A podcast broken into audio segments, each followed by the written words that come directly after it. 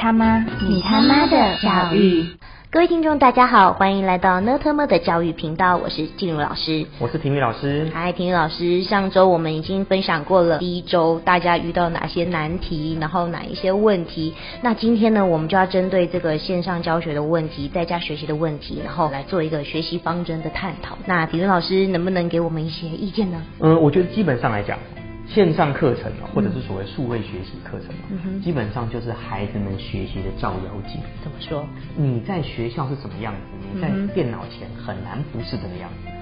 所以基本上家长们时不时上个厕所晃一下，经过房间晃一下。大部分我们认识的孩子又不能够自己说关门就关门，或者是家长们侧耳倾听孩子在上课状况，其实很容易就发现到说自己的孩子学习状况哪里出了问题。应该是说，哎，对，哪里出了问题是一个啦，更多的其实是啊。算了，睁一只眼闭一只眼。可是以前在学校可以睁一只眼闭一只眼，丢到安心班跟补习班可以睁一只眼。嗯。现在两只眼全开看着小孩子，真的是吓。不止两只眼，这父母加起来至少四只眼。对，四只眼睛。然后如果又有兄弟姐妹的两个在不同的互相告状，两个在不同的空间里面各自学习，这简直就是一个世纪大核弹，在家里就引爆给你看。你爆很多次。对，所以当我发现到原来我的孩子不会读书啊。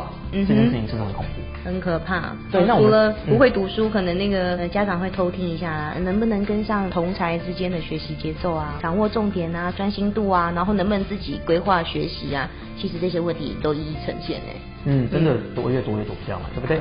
所以我觉得是我想要给一些孩子们，尤其是国小阶段的家长们一些比较好的调整。嗯那我们今天可能是讲国小，如果有机会还被邀请来的话，那我再来分享国中跟高中，好不好？没问题。嗯，好。上个礼拜我们讲到的是家庭的学习实况嘛。是。那我想针对这样子的学习实况，然后家长们遇到的一些冲突，我想提出几点建议的调整方针。好，请说。像是。那上个礼拜我们提到的第一点就是家长们的心态要调整。嗯。像这样子。长期的一个近距离的学习观摩，嗯哼，其实最重要的是心态上的接受度。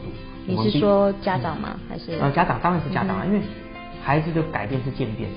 嗯。但是今天我看到我孩子学习不努力不认真，我怎么可能希望他明天突然就变成认真又努力的好孩子？又有方法又有策略，其实很难。嗯。原本这些工作都是交给学校老师啊。对。对，所以我觉得可以做的第一件事情。我觉得就是家长们利用 work from home 的时间，简单的去做一个对于孩子的观察报告。嗯哼。原本这件工作可能连老师都没有做，但是因为您是他的家长，您是他的父母，所以你有这个机会近距离去接触孩子可能遇到的学习状况。嗯。这个状况分为两部分，第一部分他的学习品质到底好不好？因为如果在线上课程都能够学习的好，等你回到学校去之后，基本上已经被爸爸妈妈调整完毕，作息完毕。他大概很难再走偏，所以第一个我觉得是做一个近距离学习品质的观察记录。那第二个是学习惯性。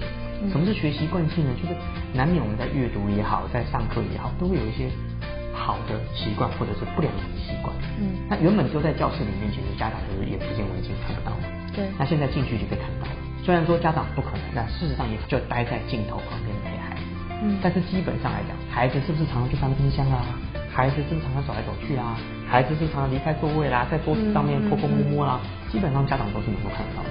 是，所以如果能够掌握这样近距离观察记录，把他的学习品质跟学习惯性先做第一层次的记录，中性客观的记录，不带情绪的记录，基本上可以帮助家长很好的、准确的认识孩子目前的学习节奏以及学习状况到底是什么。那田云老师，可是你刚刚讲到的，就学习品质跟学习惯性，那学习惯性可能就是从言行举止这一些我们可以观察。那我想要请问的，我代替大家问一下，那这个学习品质我们可以从哪一些小点来做观察？因为毕竟学校老师一个人打二十五个，你像我们小的时候一个人可能打到四十九个。对，如果不是非常积极的。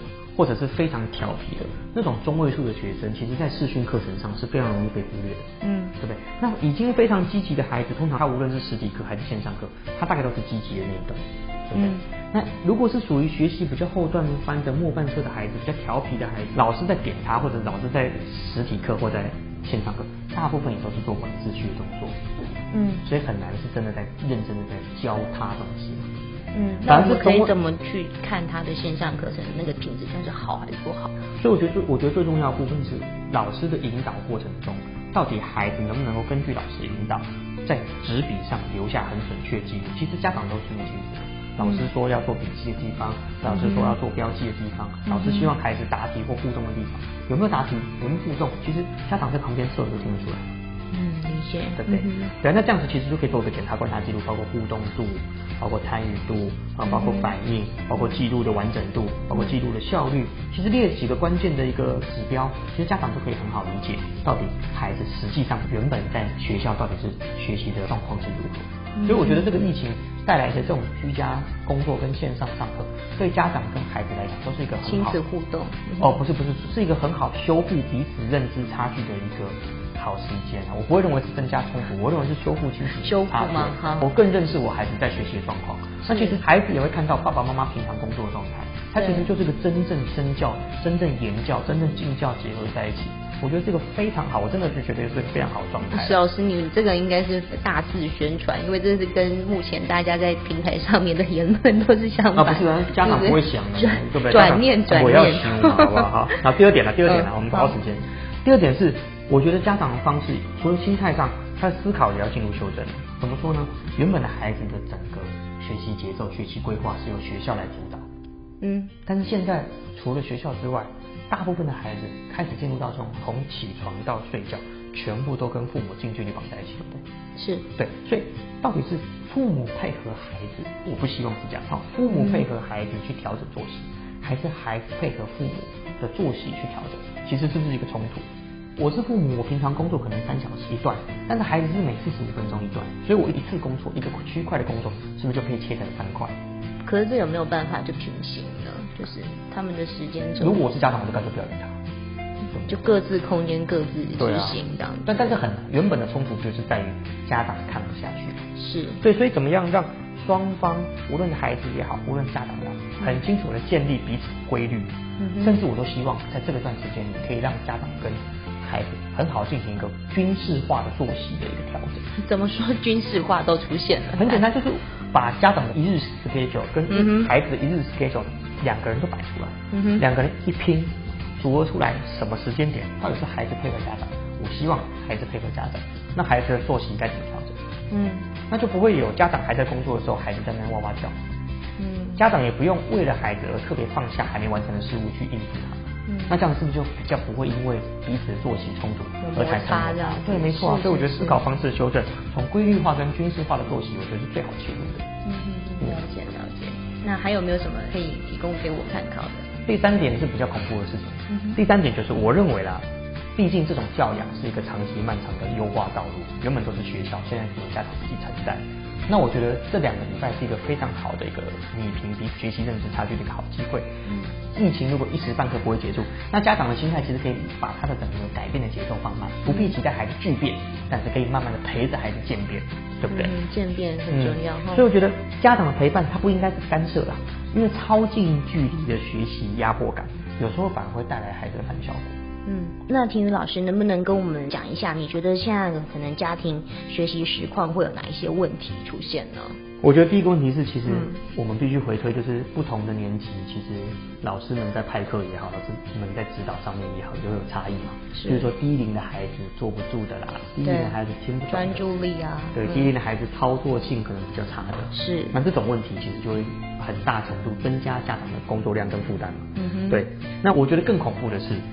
有一些孩子原本在学校，他就已经是属于看戏组的，嗯，看老师演戏的。那这种孩子在家里上线上课程，他的出神的状况会更明显。那其实家长根本分不清楚，他到底是在听课还是在发呆。那就是坐在原位，然后眼神空洞。眼神空洞，家长可能没感觉，但是就是很明显的在互动效率上会差很多嘛。是。毕竟老师没有办法直接管辖他，那他原本就是看戏的，所以这种老师上课就把它归类为相安无事。对不对？我只抓最皮的，跟参与度最高的。对。那中间值其实就是后段班，中间值就因为线上课程而被分类到后段班了。嗯。这是我觉得观察到的第一点了。是。那第二点是被动的学习者，我们刚刚提到过，被动的学习者每次都是家长帮他安排说，哎，要上线喽，哎，要上线喽，哎，要要上线喽。第一天可能家长还觉得说很刺激、很新鲜，因为第一天学生可能还可以很上班。如果第二天还是自己很被动的被家长督促去上课呢？你要想哦，一天有七堂课、八堂课，如果一天家长都不用做事，对，家长都不用做事，所以这个对于工作怒气也会牵怒，也会牵涉到孩子嘛。所以事实上整个压力锅就在每一次上课过程中被一次一次引爆嘛。所以家里的学习就因为本来就是被动学习者的孩子，这种冲突跟摩擦就会更剧烈。嗯哼，对啊。那第三点是，我觉得孩子的学习过程也会因为这样子的线上教育，跟家长关在同一个空间里，他的学习过程也好，学习的细节也好，会被家长放大检视。嗯，然后这种放大检视过来的成果，就变成亲子冲突的重要的这个交火区啊。嗯，没错。对，也就是说，孩子下课之后，他能够休息吗？不行，为什么？爸爸妈妈就丢一句：你刚上课上这样子，你不用复习了。你刚刚上课这样子，真的有听得懂吗？所以事实上，家长放下自己的公务，再回来屌他一顿的时候，基本上孩子大概是顶了两天之后，要么就孩子崩溃，要么就家长崩溃。对，事实上是如此的。对啊。真的，这个对立真的会因此而激化哎。嗯。最最最最重要是孩子也没办法躲嘛。呃，躲不掉，躲不掉空间呢。对。没错。所以我认为说很重要一个点就是说，开始线上课程的时候，其实我觉得技术面先姑且放一旁。而是家长跟孩子的心态面要做第一个礼拜的调整，因为我们不确定这疫情还会延续多久嘛，对不对？对。